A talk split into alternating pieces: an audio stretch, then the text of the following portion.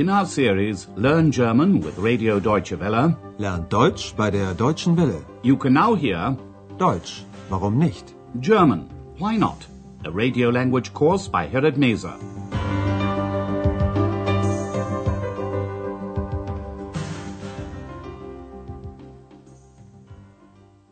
Hello and welcome back. Today you can hear Lesson 9. I sang her a song. Ich habe ihr ein Lied vorgesungen. In the last lesson, Andreas told Dr. Thürmann and Frau Berger how he got to know X. Listen to what he said and listen out for verbs in the perfect tense.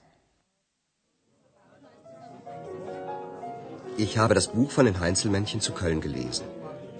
Und die Heinzelmännchen haben ja nachts immer die Arbeit für die Menschen gemacht. Ja, und da habe ich ein bisschen geträumt und mir auch so eine Hilfe gewünscht. Dann ist Ex erschienen. Sie ist also aus Ihrem Buch gekommen? Andreas, Frau Berger, and Dr. Thürmann are sitting together, going over what happened on the day X disappeared. If you remember, the three of them went on a boat trip on the Rhine. During the trip, they passed the famous Lorelei Rock. Listen to their conversation about the rock, der Felsen. What was inside the rock, and who is said to have lived there once upon a time? Wir haben zusammen eine Schiffsfahrt gemacht. Mhm. Ex war sehr fröhlich. Dann sind wir an der Lorelei vorbeigekommen. Mhm. Und Ex hat plötzlich gesagt, Lorelei, die kenne ich. Sie war sehr schön. Und ich habe ihr das Lied von der Lorelei vorgesungen. dann hat der Schiffsführer gesagt, in dem Felsen war früher eine Höhle.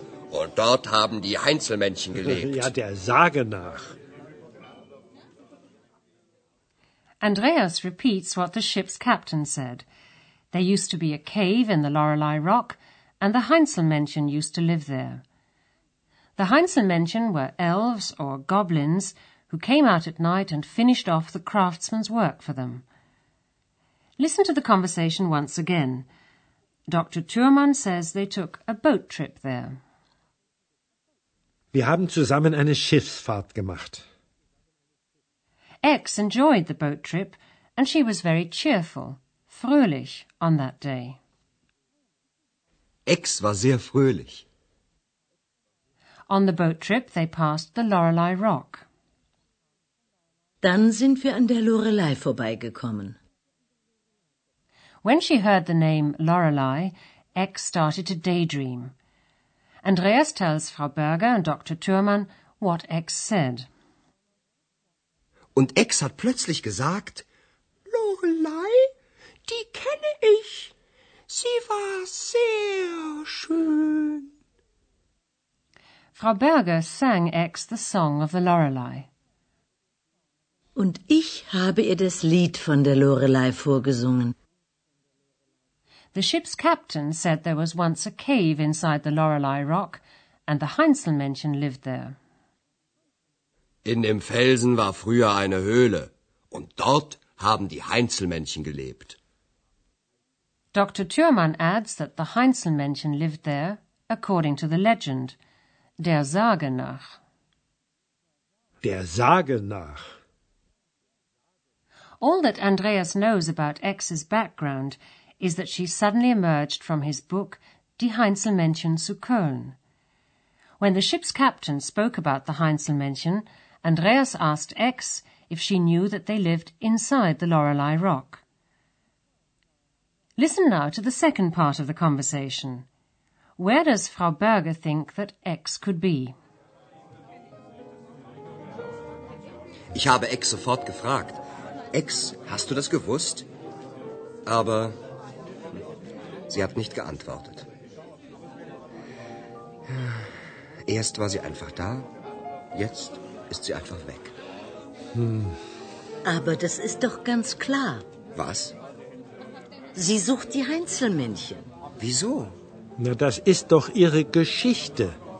Ex und die Heinzelmännchen. Ja, vielleicht. Und was soll ich jetzt machen?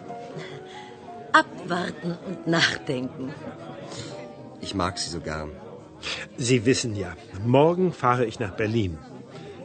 Junger Mann, kommen Sie nach Berlin. Mit oder ohne X? Frau Berger assumes that X must be looking for the Heinzelmännchen. Listen to the second part of the conversation once again. Andreas asks X if she knew they lived in the Lorelei Rock. Hast du das gewusst? But X was lost in her thoughts and didn't reply. Aber sie hat nicht geantwortet. Andreas sums up what happened then. X was there, and now she's just gone. Erst war sie einfach da, jetzt ist sie einfach weg. Frau Berger says it's quite obvious that X is looking for the Heinzelmännchen. Aber das ist doch ganz klar. Sie sucht die Heinzelmännchen. Andreas doesn't understand what she means. Dr. Thürmann explains to him that X is looking for the Heinzelmännchen so that she can find out about her past. Na, das ist doch Ihre Geschichte. Ex und die Heinzelmännchen. But Andreas is none the wiser. And what should I do now? he asks. Und was soll ich jetzt machen? Frau Berger has an idea. Wait and think it over, she says. Abwarten und nachdenken. Andreas hardly registers what she says. His thoughts are so bound up with X. I like her so much, he says. Ich mag sie so gern. Dr. Thürmann thinks Andreas needs a change of scene. He suggests that he should come to Berlin, with or without X. Junger Mann, kommen Sie nach Berlin. Mit oder ohne X? And while Andreas is thinking over the suggestion, let's have a look at some of the grammar points we've come across in today's lesson.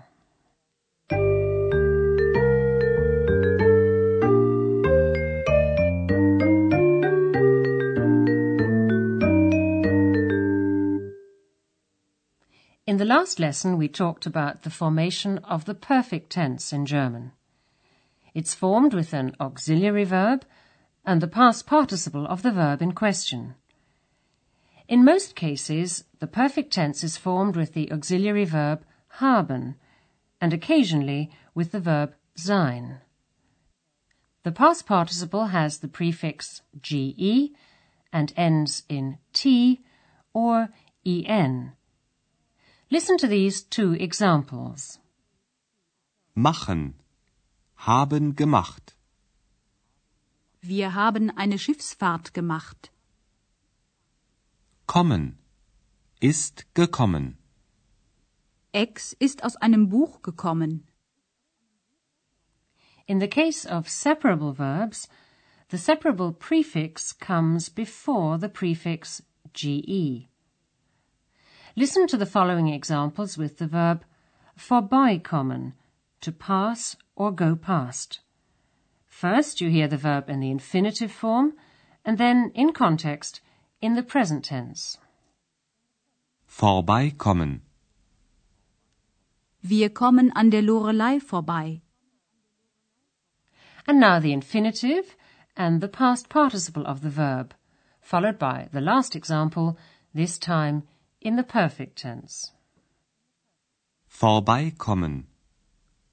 Vorbeigekommen. Wir sind an der Lorelei vorbeigekommen. Here's one more example with the separable verb vorsingen, to sing. Note the past participle of this verb, which is irregular.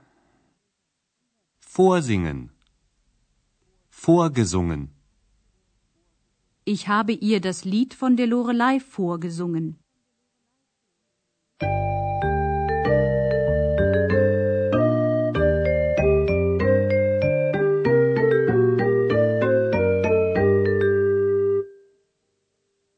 And now listen to both dialogues from the beginning again. And while you're listening to the music break, sit back and relax.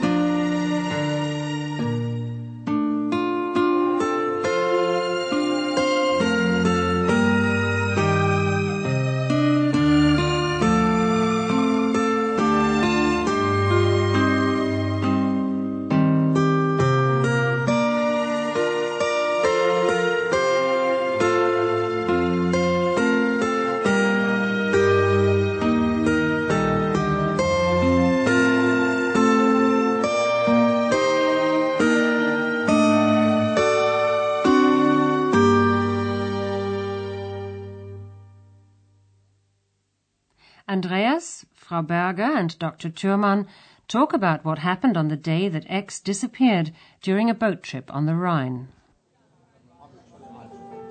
Wir haben zusammen eine Schiffsfahrt gemacht.